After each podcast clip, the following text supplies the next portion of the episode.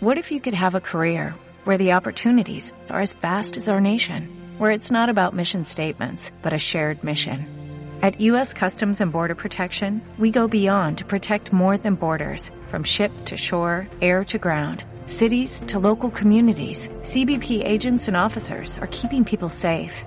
Join U.S. Customs and Border Protection and go beyond for something far greater than yourself. Learn more at cbp.gov/careers. Buenos días, buenas tardes, buenas noches, donde quiera que estéis. Hoy es domingo 17 de julio de 2022, tercer año de la puñetera plaga y parece ser que último. Y vamos a ir muy rápido porque hoy va a ser una píldora de verdad. Estoy aquí con Alex, no vamos a hablaros del tiempo porque estamos torrados de calor y hechos una puta mierda porque en verano Dios nos odia un poco a los españoles y vamos a ir al turrón, al grano, como lo llaméis. Como hemos recibido bastante feedback de quejas de que estaba eh, el episodio en un idioma hereje, que era el idioma común entre el bueno de Mijailo y yo, estoy refiriéndome, claro está, a la magnífica entrevista, digo, por todo lo que nos soltó Mijailo sobre las actividades del grupo de drones Aerorotvitka, Aerorotvitka en, en, en Ucrania, pues hoy vamos a hacer una cosa muy sencilla. Vamos a leeros en español la traducción, vamos a aportar algunos comentarios y esperamos haber liquidado esto en media hora o menos, pero que os quede también en español para aquellos que, por ejemplo, no lo podéis leer en subtitulado o lo que fuera. Así que, Alex, antes de empezar, ¿cómo estás? Aparte de acalorado. Aparte de asado, también efectivamente aquí en el norte. Bien, y con ganas de hacer esta píldora efectivamente para que no se pierda entre aquellos que no controlan el inglés y que tampoco controlaban la, eh, los subtítulos automáticos en, español. Así que vamos allá sin, sin más preámbulos.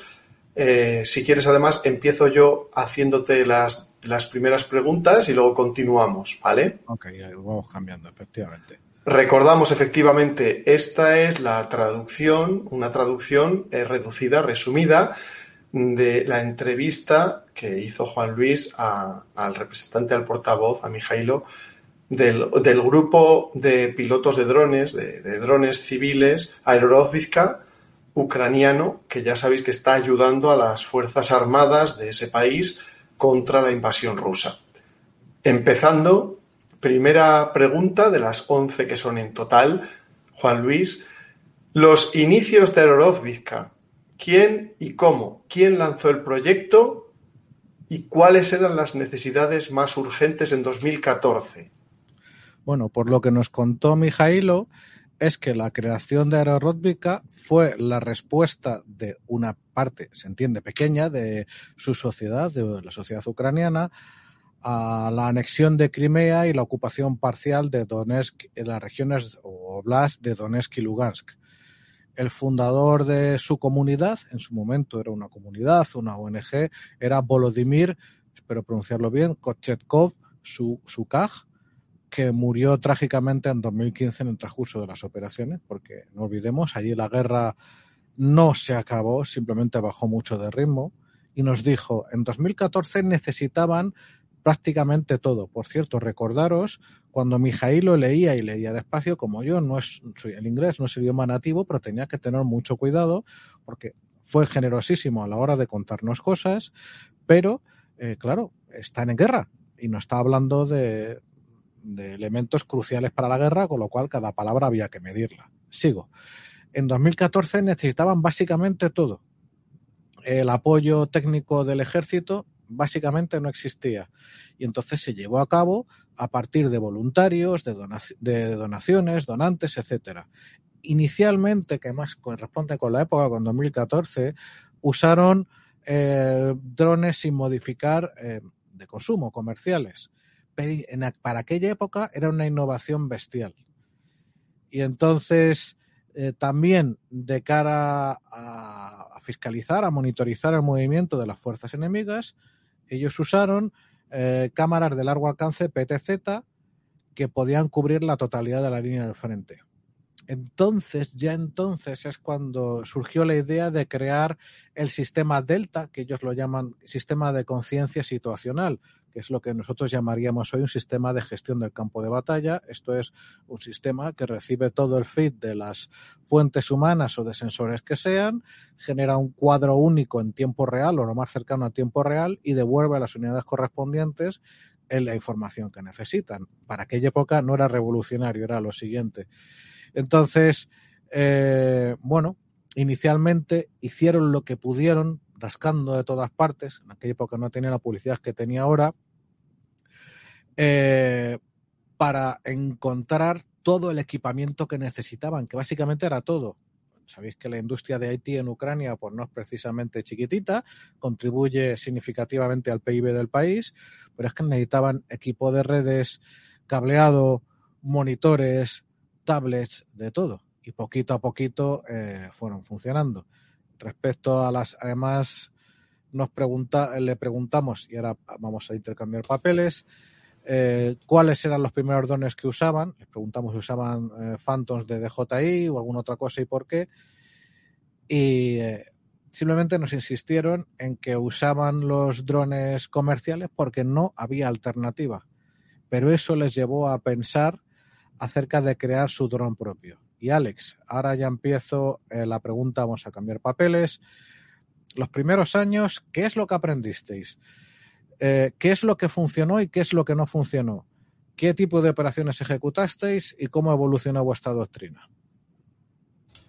Pues lo que nos, lo que nos respondió Mijailo es que en los primeros años, a partir de 2014, ganaron experiencia y conexiones con las fuerzas de defensa y seguridad ucranianas en, la coordinación con ellos, ¿no? Para ayudar a sus fuerzas armadas eh, de hecho, estudiaron el comportamiento del enemigo y cambiaron sus tácticas acorde a, este aprendizaje.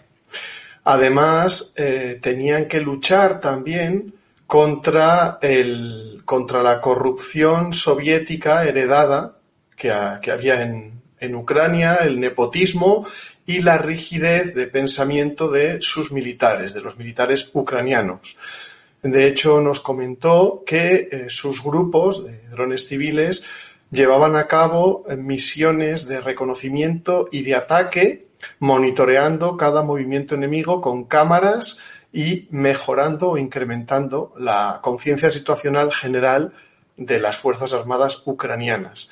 Y de hecho, empezaron a implementar capacidades innovativas, eh, capacidades nuevas, que eh, cumplían, o sea, que, se correspondían con estándares OTAN, con estándares NATO, y de hecho establecieron cooperación efectiva con representantes de, la OTAN, de esta organización. Y dice que de hecho fueron ellos mismos, Aerorozvizca y otros como ellos, este tipo de asociaciones de drones civiles, quienes, eh, quienes hicieron o quienes eh, provocaron que la OTAN viese futuro en, el, en las Fuerzas Armadas ucranianas. Muy bien.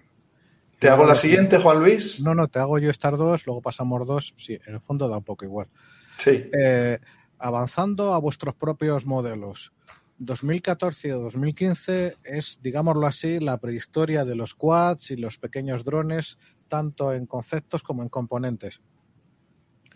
Eh, ¿Qué dificultades tuvisteis que superar eh, de cara a producir vuestros propios modelos y qué es lo que buscabais?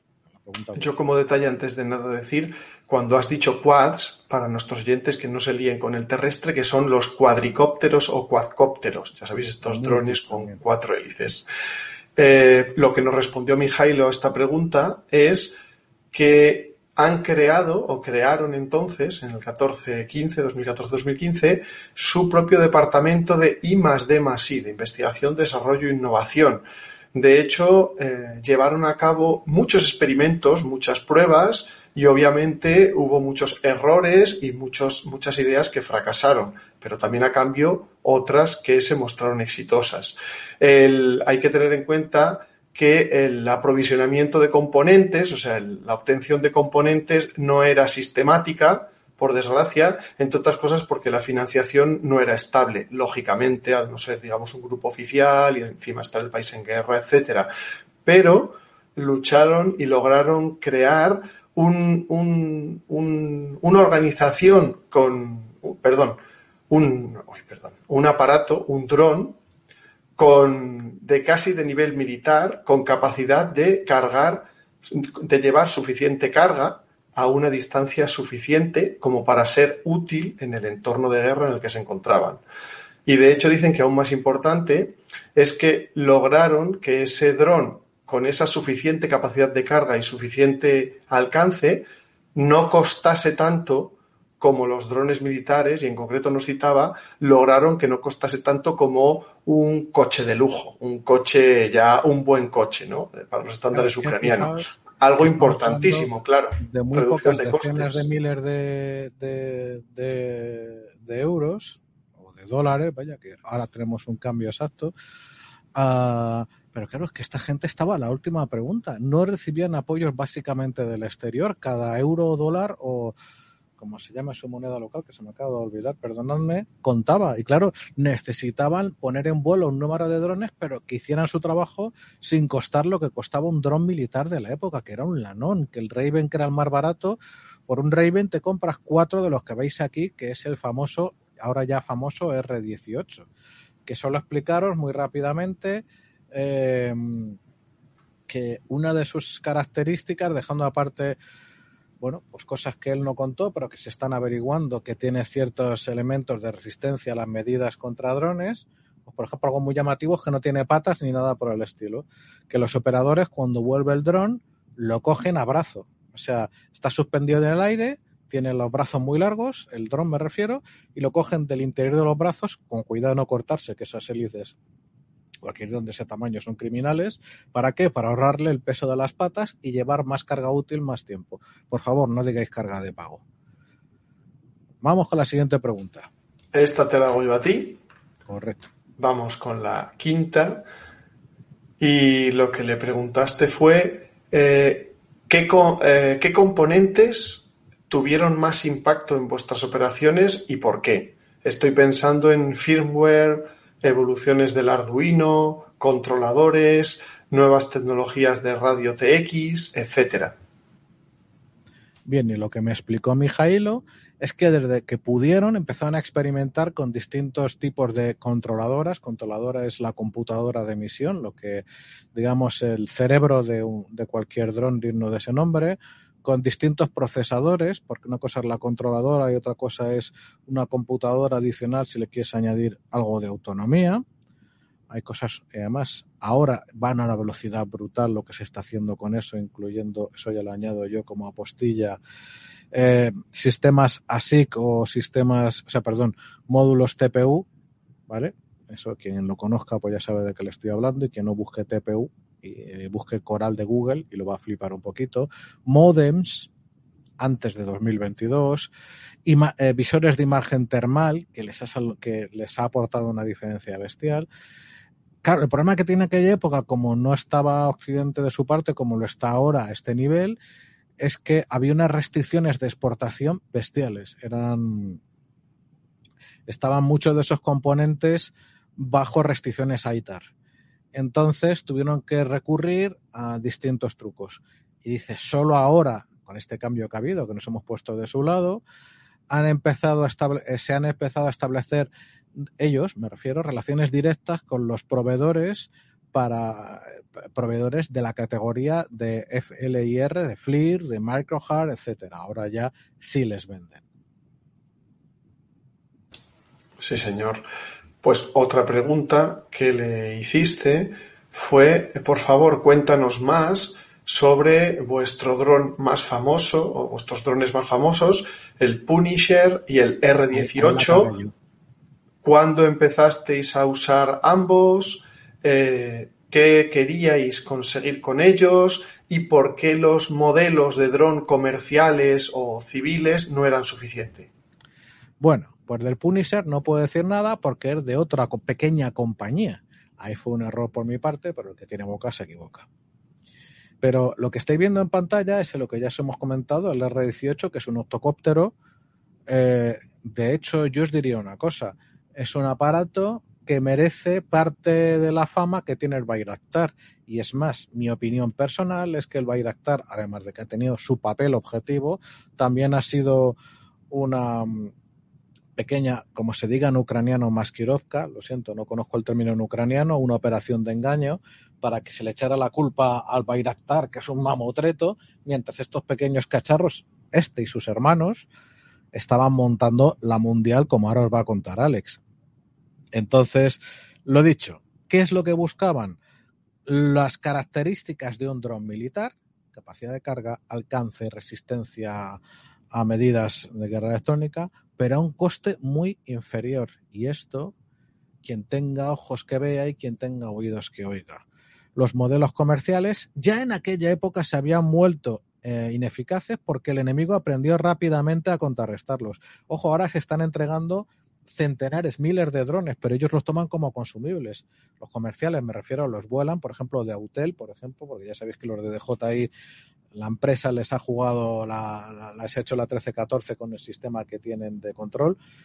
Y, pero claro, saben que a no mucho tardar le van a pillar y, y, el dron va a caer al suelo. Entonces los R18 están pensados para resistir bastante más. Por no decir que además es menos peligroso para el operador, porque solo recordaros, pequeño detalle, tú, cuando tú controlas un aparato, el aparato está pilotado remotamente, el piloto emite y si tú emites, eres localizable. Y si eres localizable, pues antes que después en esta guerra te va a caer la mundial en forma de artillería, mortero o lo que sea.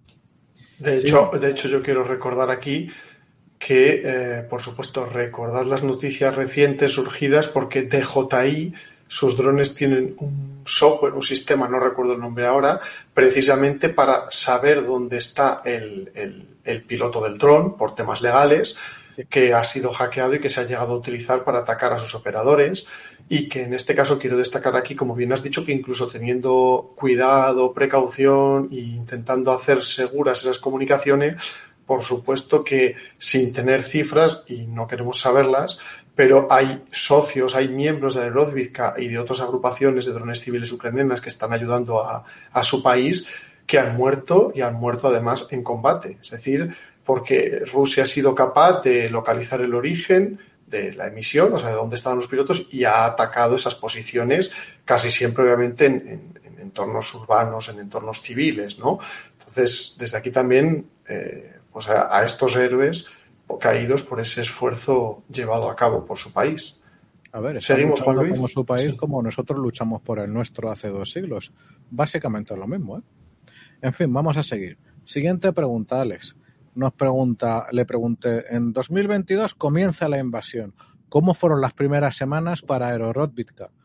¿Cuáles fueron vuestros principales logros de los cuales nos podáis hablar? ¿Cuáles son las principales diferencias entre las operaciones de 2014-2015 y las operaciones actuales? Y lo que Mijailo nos respondió fue que efectivamente en la noche del 24 al 25 de febrero, que es cuando dio comienzo la invasión rusa de Ucrania, sus drones ya estaban actualmente trabajando en el aeropuerto de Hostomel, eh, determinando la concentración de fuerzas enemigas, corrigiendo las acciones de sus unidades y otras unidades y atacándolas por su propia cuenta, es decir, ataques ejercidos por Aerodovizka contra fuerzas rusas. Con la ayuda de sus, de sus drones y miembros de su organización, se llevaron a cabo una serie de operaciones exitosas que lograron detener, de hecho, aquel convoy enorme, si os acordáis, que hablaban de no sé si eran 20, 30 o 40 kilómetros de largo acercándose a Kiev, pues ellos ayudaron a la detención de ese megaconvoy. Y de hecho eh, lograron cortar eh, los suministros, la cadena logística de primer escalón de los rusos, forzándoles a parar, eh, dispersándolos en pequeños grupos, haciéndolos más vulnerables y metódica y sistemáticamente destruyéndolos tanto de manera directa, con ataques de drones, como sobre todo haciendo corrección del tiro artillero ucraniano. Ya sabéis que para eso los drones son una herramienta invaluable también, ¿no? Su sistema de, eh, su sistema de conciencia situacional o de gestión del campo de batalla Delta vamos, de las Fuerzas Armadas ucranianas, jugó un rol crucial en la interacción entre los distintos departamentos y unidades del ejército ucraniano. Y de hecho se ha acelerado sistemáticamente, perdón, significativamente el intercambio de inteligencia y de información y comunicación entre todos los actores implicados, tanto de eh, unidades y organismos oficiales militares, paramilitares, como ellos mismos. ¿no?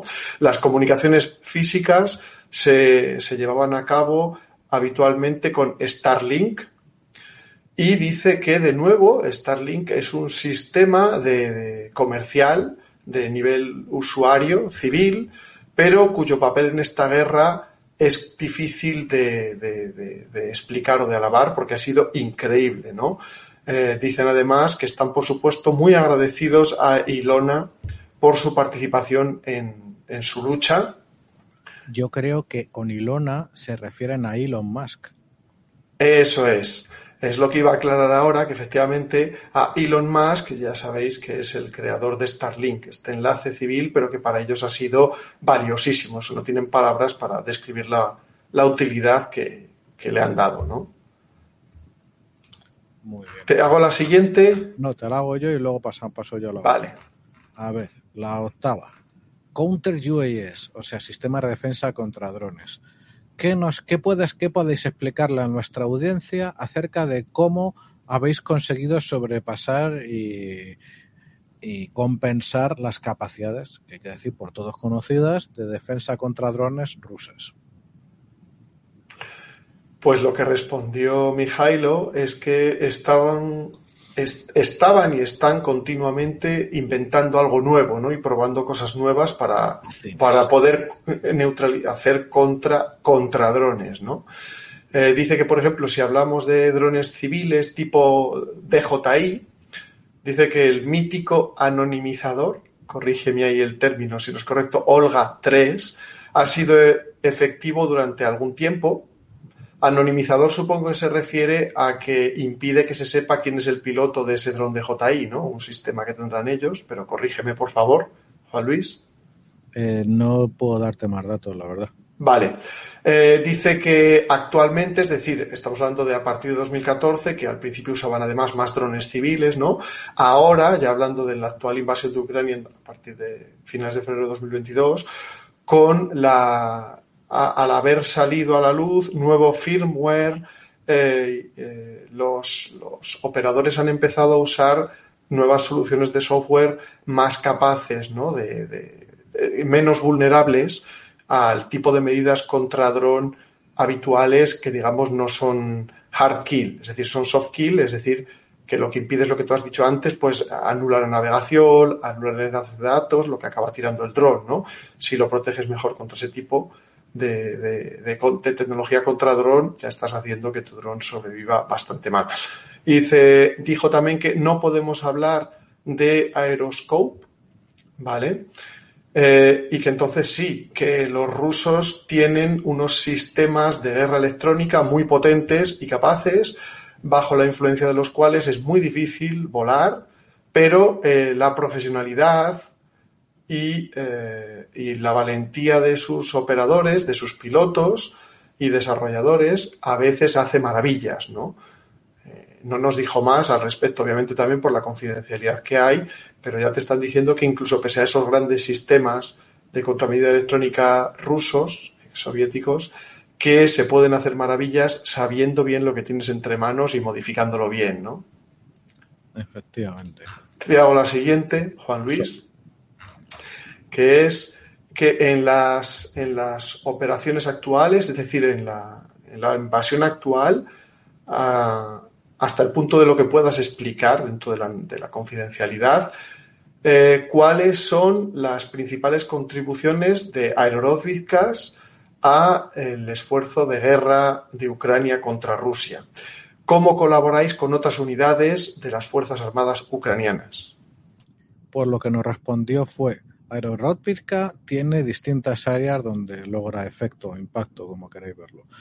Em, por una parte tiene vehículos aéreos no tripulados y tecnologías robóticas, tecnologías de, conciencia situacional y ciberseguridad, eh, inteligencia artificial, reconocimiento del espectro radioeléctrico, etcétera. Hay que tener en cuenta, por ejemplo, que todos los que están implicados en Delta, que ya no son solo ellos, sino que es del Ministerio de Defensa, eh, trasladaron de increíble urgencia, en muy poquito tiempo, fue una cosa prodigiosa de varios días sin dormir, Delta a la nube. Y diréis, coño, y eso de la nube, pues es muy fácil. Aseguraban que mientras hubiera comunicación, al estar todo eh, los aplicativos corriendo en una máquina en un lugar no conocido, entre comillas en este caso la nube, pero que entiendo que habrán recibido apoyo de países ahora amigos, pues mientras tengan comunicación, esas máquinas no se pueden tocar, no se pueden tal. Entiendo además que a la máquina principalmente se accederá con Starlink, que eso tiene la ventaja de que los señores rusos trataron de hackear las conexiones y los propios de SpaceX dijeron en 24 horas que habían logrado tapar todos los agujeros y que ahí no entraba ni Dios y parece ser que siguen ahí, en esa misma historia. Entonces, eh, también hay que decirlo respecto al tema de inteligencia artificial, que aunque no aparece en el... Em, en las respuestas del guion, pero improvisamos un poquito y, comentó una cosa de las pocas que no estaban en guion, absolutamente obvias. Y eso, eso quería destacarlo yo también porque es algo importantísimo. Es bestial. Ahora tú comentas justo después de esto que es, claro, tienes a centenares o miles de drones volando y grabando con... Um, Durante años. No, no, ahora mismo, en años, pero, o sea, tú tienes ahora mismo ya, probablemente tienen decenas o centenares de miles de horas de grabación en el espectro visible, en, infrarrojo lejano o termal, infrarrojo cercano.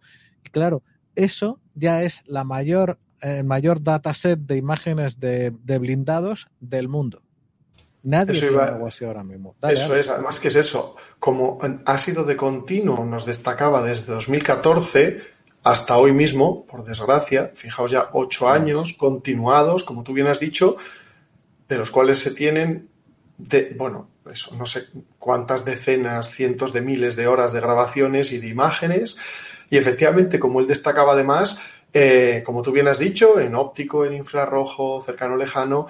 Además, él destacaba en toda condición atmosférica, meteorológica, de día, de noche, con lluvia, con nubes. Eh, eh, además, de todos los ángulos, porque es importantísimo también el tener cuanta de imágenes desde distintos ángulos de altura, de un lado, del otro, de frente, de vertical, porque cuanta más imagen, cuantas más imágenes tengas, como bien nos ha dicho muchas veces Juan Luis, eh, más favoreces el poder crear una inteligencia artificial de una computer vision capaz de hacer reconocimiento automático de objetivos, de blancos, con lo, que agilizas el proceso y lo automatizas, ¿no?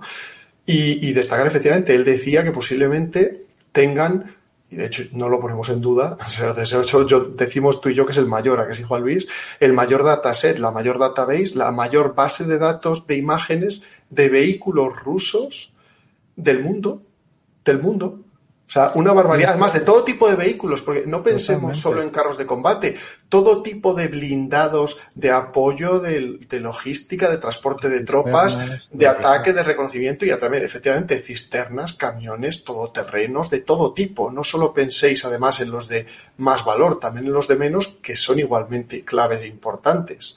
Y o sea, es increíble. de computer vision está su calidad en relación directamente proporcional a dos cosas al tamaño del dataset y al anotado preciso del dataset. Ahí ya el anotado es una cuestión de currar, tanto humano como no humano, porque hay formas de reforzarlo a su vez mediante sistemas no supervisados o solo semisupervisados, pero eso vale su peso en azafrán, aunque el software no pesa, pero, pero bueno, se me entiende. En fin, volviendo al tema, eh, algunos de los desarrollos nos contaba empezarán a dar fruto en breve y algunos ya están en plena operación porque están, vamos, sin descansar porque quieren salvar su país. La importancia de los drones y del sistema Delta en repeler la invasión en Kiev es muy difícil, como decía antes, de, subestimar. O sea, es fue crucial, según dicen ellos. En la operación de Kiev, el reconocimiento aéreo era el vínculo entre la operación civil y el Estado. Y al loro con esto, que a mí cuando me lo contaba se me cayeron los palos del sombrajo, decía, eh, llamamos a cualquiera que tuviera drones y, eh, perdón un momentito, llamamos a cualquiera que tuviera, que, que tuviera drones y organizamos una flota mosquito gente común, gente normal y corriente, empezó a transmitir datos de inteligencia al sistema Delta, ¿se entiende? El sistema permitía ya entonces un intercambio de información entre las diferentes estructuras, entiendo, organizaciones, niveles jerárquicos, etcétera, de las fuerzas ucranianas para poder acceder al cuadro completo que dice y lo aclara tranquilamente en aquellos días era horrible, era cerca de la catástrofe, y escoger los objetivos más críticos para destruir. Dice, por supuesto, eh, Delta no solo se alimentó con datos provenientes de los UAVs, sino que también venía de satélites, en fin, lógicamente, pero también de informantes en territorios ocupados con sus smartphones, eh, que mandaban información utilizando bots se entiende de software especiales, o contactando a los operadores del centro de situación de manera directa. Era, era una acción muy arriesgada y varios de ellos murieron. Dice, además, eh, los drones de ataque R-18 que, creó Aerorodvitka eh, eh, trabajaron con éxito para parar poner aquí otra imagen, porque la verdad es que la imagen, recordad que en aquel momento, a ver un segundito, tiquitín, tiquitán, no, este tampoco es, este. Recordad que en aquel momento una columna de 40 kilómetros se acerca hacia aquí, parecía que era imparable, ¿qué tal? Día siguiente, sigue la columna de 40 kilómetros, día siguiente, sigue la columna de 40 kilómetros. No fueron los únicos, fue un esfuerzo de todo o nada de todos los defensores, pero lograron parar algo que, aparecía, que parecía inicialmente como imparable, literalmente, ¿no?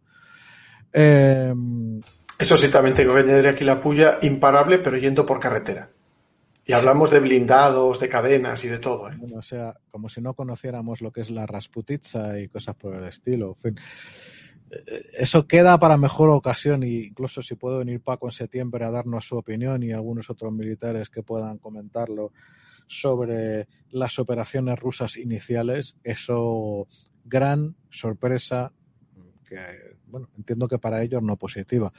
Eh, dice, la operación fue un claro ejemplo de la interacción exitosa entre operaciones especiales, artillería y aeroróbica que les, que les proveyó de, las, de capacidades con drones. Y ahora tocan las siguientes preguntas, Alex.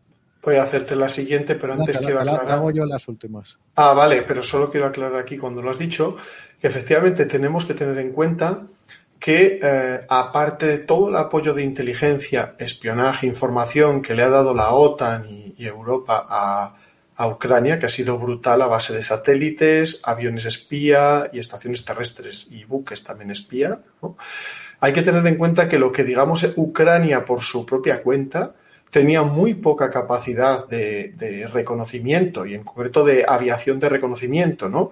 Y en drones aún mucho menos ha sido efectivamente, como dicen, en gran parte gracias a estos grupos, que Aerorodvizca es uno de ellos, pero hay más, como bien dijo Juan Luis, a estos grupos civiles de drones civiles que, modificados por ellos, de pilotos civiles, que a partir de 2014 han volado cientos, miles de drones, de los cuales han perdido muchos y también algunos de ellos la vida, por desgracia, que han podido proveer de un montón de inteligencia propia, de espionaje, digamos, propio, a sus propias fuerzas armadas, civiles. Y tened en cuenta que el apoyo de inteligencia de la OTAN y Europa empezó con la invasión este año a partir de, seguramente antes, pero oficialmente y fuerte a partir de finales de febrero. Pero hasta entonces, desde ocho años antes, siete años antes, quien ha estado dando la gran masa de, información y de espionaje para las Fuerzas Armadas ucranianas, en buena parte han sido Aerorózbica y similares. O sea, démonos cuenta de lo que implica eso, porque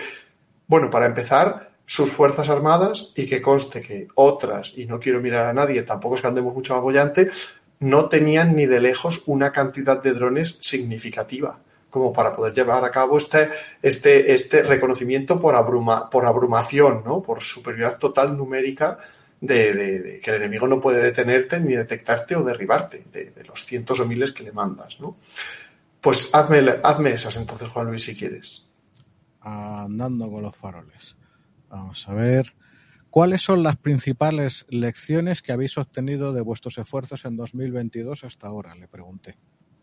Y lo que él respondió brevemente pero muy claro es que con pues desde 2014, pero especialmente ahora, como bien tú le preguntaste, en 2022, con la invasión rusa de Ucrania, dijo Mijailo, hemos demostrado que es posible contrarrestar a un enemigo claramente superior, tanto tecnológica como en cuanto a, tanto tecnológicamente superior en tecnología y material, como superior en cantidad de hombres, usando capacidades robóticas, y métodos de guerra network-centric, es decir, de guerra conectada, de guerra en red. Fijaos lo que dijo. Ha quedado demostrado que es posible contrarrestar a un enemigo mucho más poderoso usando capacidades de robótica, de drónica y con capacidades de guerra en red. Ese traspaso de información casi inmediato entre todos los niveles. Fijaos lo que ha llegado a decir. Ya ves. Y la última pregunta, ¿qué nos podéis decir acerca del futuro? ¿Hay algún plan más allá del aquí y el ahora? Y lo que respondió a esta última pregunta que le hiciste es que se están desarrollando en nuevas direcciones, incrementando la producción de drones de ataque, creando, están creando su propia escuela de UAS, de UAP, de drones, ¿vale?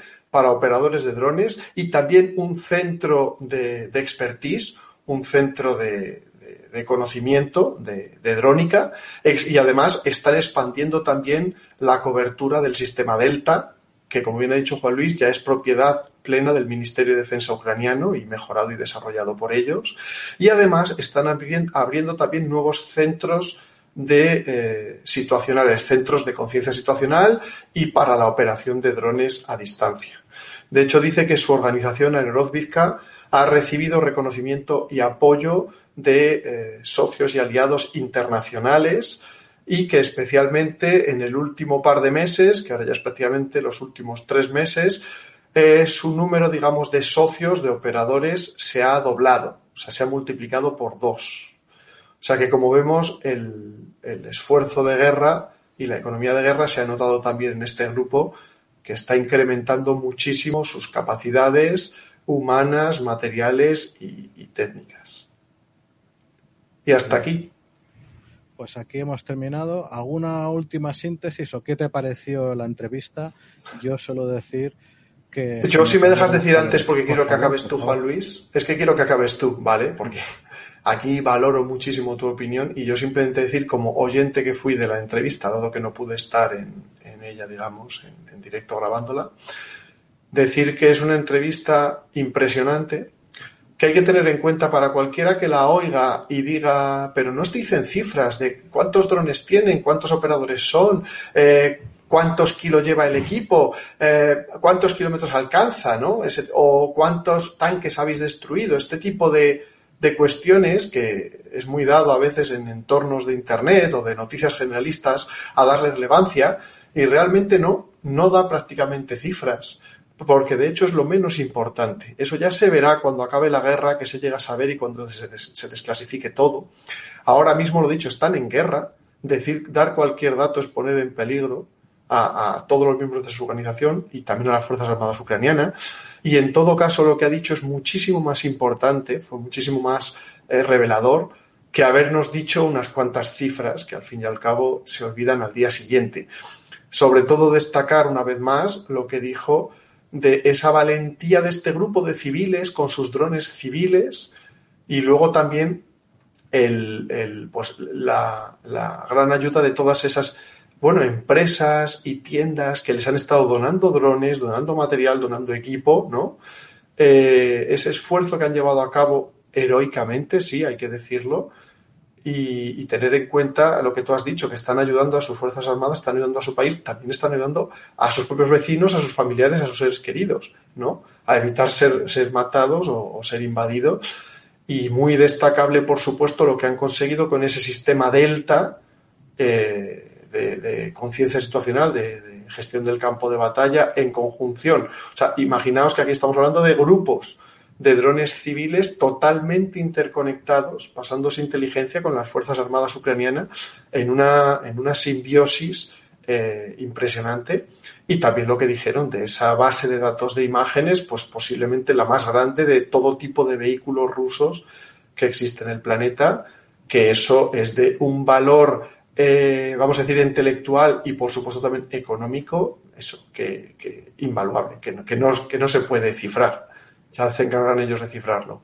Y Juan Luis, que quiero que termines tú esta píldora, y si de verdad píldora. ¿Habéis visto? ¿40 minutos o 40 Eso es. A ver, solo incidir en algún detalle más que suelta, pero os, remito a la, a la entrevista. Por ejemplo, hablar de los drones comerciales como consumibles, porque, a ver, es un recurso de guerra y no son baratos. Los Autel no te bajan de los mil dólares, pero son productos que mientras estén volando con una vida útil de 24 o 48 horas menos, mientras salve al piloto, que tienen ya formas, que yo no hablaré en público de cómo lo están logrando, de evitar que le suelte un sartenazo a la artillería de vuelta cuando localiza, localiza la radio, ya se está logrando eso. Pues hombre, uno pensaría, joroba, pues se le donan una... Se le, si, si, tiene esa poca vida útil, las donaciones del público, en, durante ese tiempo están dando una inteligencia absolutamente decisiva. Lo que está. Yo, aparte, quiero destacar, Juan Luis, los 10% consumibles, eso en el sentido de desechables, sacrificables, es decir, de, que durarán poco, ¿no? O incluso de un solo uso, que efectivamente, como bien dices, tened en cuenta que al final lo que ellos logran adquirir, los que se les donen, los que, se, los que puedan o se les puedan comprar y entregar, al final estamos hablando de cientos, miles de drones que a poco que duren, ya el trabajo que están haciendo simplemente por la masa, por el enjambre que supone, en este caso entendido no como enjambre autónomo que trabajan colaborativamente, que eso está aún muy lejos y es lógico, pero en el sentido de enjambre de una gran cantidad de drones, como dijimos ya en un episodio, que al enemigo no le dejan literalmente ni dormir por la noche. Lo primero por el temor, lo primero por el temor a que en cualquier momento un dron te pueda colar una bombeta, una granada por, por el techo del vehículo o en la tienda donde estás durmiendo o en el blindado incluso, sino incluso el propio ruido que ejercen esos drones volando cerca no te dejan dormir, te tienen estrés continuo y eso te hace perder eh, perder la moral, eh, no poder dormir, tener sueño, estar en todo momento inquieto, sin, sabiendo que no sabes qué te viene, porque encima son difíciles de detectar, de derribar. O sea, por supuesto, aunque duren poco, sean desechables, pero su utilidad sigue siendo grande comparativamente al coste que, que suponen, ¿no? De hecho, tanto es así que los rusos al final están imitando, sobre todo los milicianos del Donbass, gente de Rusia manda sus drones, pues claro, fuera, bueno, es relativo, porque en realidad China no ha metido ningún tipo de sanción efectiva para importar drones chinos, pero bueno, que se imita una fórmula que funciona y que hace un daño atroz, porque ahora mismo están sufriendo en ambos lados de la línea de, de la línea de contacto, de, de, la línea de fase, están sufriendo las consecuencias de tener pajaritos que uno ves o apenas ves que están mandando por miles la información a los centros de mando y que a cambio en muy poco rato la artillería está repartiendo. De hecho, eh, en ese sentido, lo que sí que está marcando la diferencia y yo creo, más que, fijaos, más que los drones, más que el R-18, más que todas las imágenes con música tecnoabsurda, que un grupo de civiles, de trabajadores de IT, de desarrolladores, haya creado un, un sistema mínimo, un sistema súper sencillo pero eficaz de gestión del campo, eh, de, del campo de batalla que recibe datos y a los mandos les envía datos, que recibe datos de drones y les envía datos para que los mandos de las unidades de artillería tengan un blanco, una, un blanco y ellos puedan generar la solución de tiro lo antes posible, es el, posiblemente la revolución más grande, porque es reducir en muchos minutos la kill chain, el proceso desde la detección hasta la acción. Y eso es un espejo en el que hay que mirarse para ayer. En fin. Bueno, de hecho, nos citaba Mijailo efectivamente además en, en, un momento que ya estaban a punto de conseguir la transmisión de datos casi en tiempo real con las Fuerzas Armadas ucranianas, que aunque no fuese ya y ya lo que hacían, que aunque no fuese en tiempo totalmente real, era increíble. Y yo solo quiero acabar diciendo una cosa clave para que os deis cuenta todos, queridos oyentes, y es que aquí estamos hablando de asociaciones civiles, de drones que modifican esos drones, preparan escuelas, hacen I más de más I, los están usando para inteligencia y para ataque, contra una invasión, forman a pilotos con, y se conectan incluso con sus fuerzas armadas contra una invasión rusa.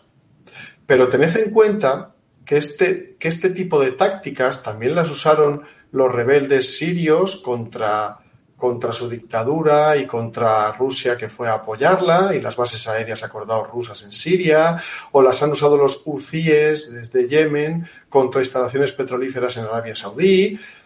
Eh, estamos hablando de desde 2014 en Siria y en 2019 a partir de ahí sobre todo en Arabia Saudí.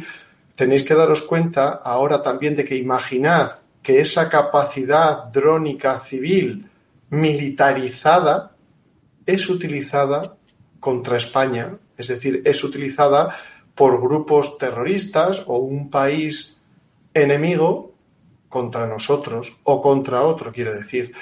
Mm. ¿Cómo lo detectaríamos? ¿Cómo lo frenaríamos? Es más, ¿lo habríamos previsto? ¿Tendríamos medios contra ellos? Pensadlo, porque ya os lo digo yo, no. En fin pues ya con esto vamos a acabar la píldora que ha sido de verdad, una longitud de parpadeo para los estándares de por tierra, mar y aire. Eh, nos vemos el martes si Dios quiere. Eh, con noticias de drones, por cierto. De la, de la dronería, dronería, de drónica. Y solo daros una explicación muy breve de por qué se ha suspendido una cuenta de Twitter de 15 años, que era la mía, la de arroba poliorcetes, que es no lo sé. Me llega información de amigos y de, amigos de una parte y de otra, de que ha sido un ataque concertado. Mis sospechas es porque respondí a un tuit muy increíble y muy absurdo, del cual ahora no hablaré, hablaré en otro momento, quizás el propio martes, con la frase de la guerra de Biafra y poner tres fotos de cuando yo nací, de hace 51 años o más, de finales de los 60, principios de los 70, de niños desnutridos, y por eso, se ha, creo, se ha suspendido mi, mi cuenta, parece que ad eternum. me han llegado a decir, bueno, algo estarás haciendo y estará molestando a alguien para que hayan invertido el esfuerzo en una denuncia masiva. Yo, mi eh, opinión ya sabes cuál es, y es que creo que como estás haciendo ese magnífico trabajo en crossovers con Jordi Yatser y con Lucas en Spurna, eh, pues yo creo que viene de ahí realmente. Lo veo más un ataque de gente que no esté de acuerdo con las opiniones que expresas pues eh, eh, a favor de Ucrania y en contra de Rusia, sinceramente. Pero bueno, hasta aquí está píldora, ¿no? Dice que un hombre también se le puede medir por la altura de sus enemigos.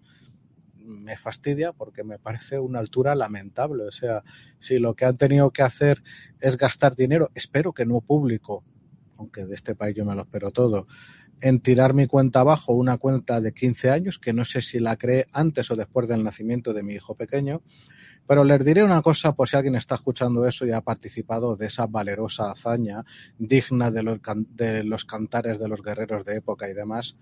Me importa entre cero y nada. Quizás se sorprendan cuando logra recuperar la cuenta y si no la recupero me da exactamente igual, porque la culpa no es suya ustedes a lo mejor han usado dinero público, a lo mejor no, se han comportado como las pequeñas personas que son, pero el problema es de una red social que aplica una doble vara de medir asombrosa, viéndose las imágenes que se están viendo estos días en Twitter eh, de todo tipo de barbaridades, pues que una cuenta identificada con una persona con nombre y apellidos, hola, me llamo Juan Luis Chulilla, si alguien me busca y viene a buscarme a mi casa, pues me va a encontrar, por ejemplo, pero sobre todo que comparado con eso, que se me haya tirado la cuenta abajo por, por ese motivo, que creo que es, porque es que Twitter ni se ha dignado a informarme del motivo, lo que demuestra es que Twitter, em, como ya se ha dicho en otras ocasiones, el problema que tenemos es que, em, por una parte,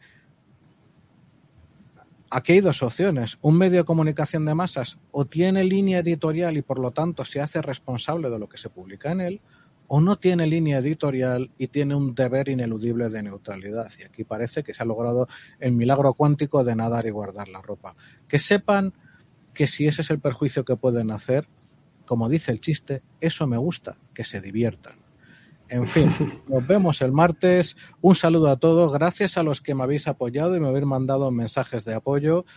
Eh, bueno, veremos si es la última palabra o no no me va la vida en ello. Para mí la noticia de 2015, perdón, de 2007 fue el nacimiento de mi hijo y de Twitter ya he sacado pues contactos que sigo manteniendo y muchísimas palabras de apoyo humano que me llegaron al alma cuando falleció mi madre en 2020. Entonces, que ahora se acaba la cuenta, empieza otra etapa porque tampoco era ni mucho menos. Pues sí, señor. Y lo dicho, nos vemos el martes sobre las seis y media, siete de la tarde para noticias de la dronería. Y hasta aquí esta píldora del grupo Aerodvizca de drones y su portavoz Mijailo en español. y bueno, que sepan simplemente que de momento no me voy a abrir ninguna cuenta, que la cuenta mía es, o sea, bueno, perdón, mía, es de Por Tierra María Aire, que es la que estoy usando para leer es PTMYA Podcast, todo junto si me quieren mandar algún mensaje por ahí, pues es la que, la que tienen. Eh, y si no, por aquí, por la. Por... Los, por los comentarios de YouTube o en iVoox. O recordad también el foro www.portierramariaire.com, que allí Juan Luis es Poliorcetes y yo, Alejandro, soy Orel. Así es. Pues chicos, yo les tengo que dejar. Alex tiene compromisos y yo también. Así que un abrazo, un abrazo a todos. Gracias por haber acudido sin avisar ni historia, porque sois una cosa es fidelidad y otra cosa es lo vuestro, que ya habéis roto el molde. Y nos vemos el martes. Un abrazo.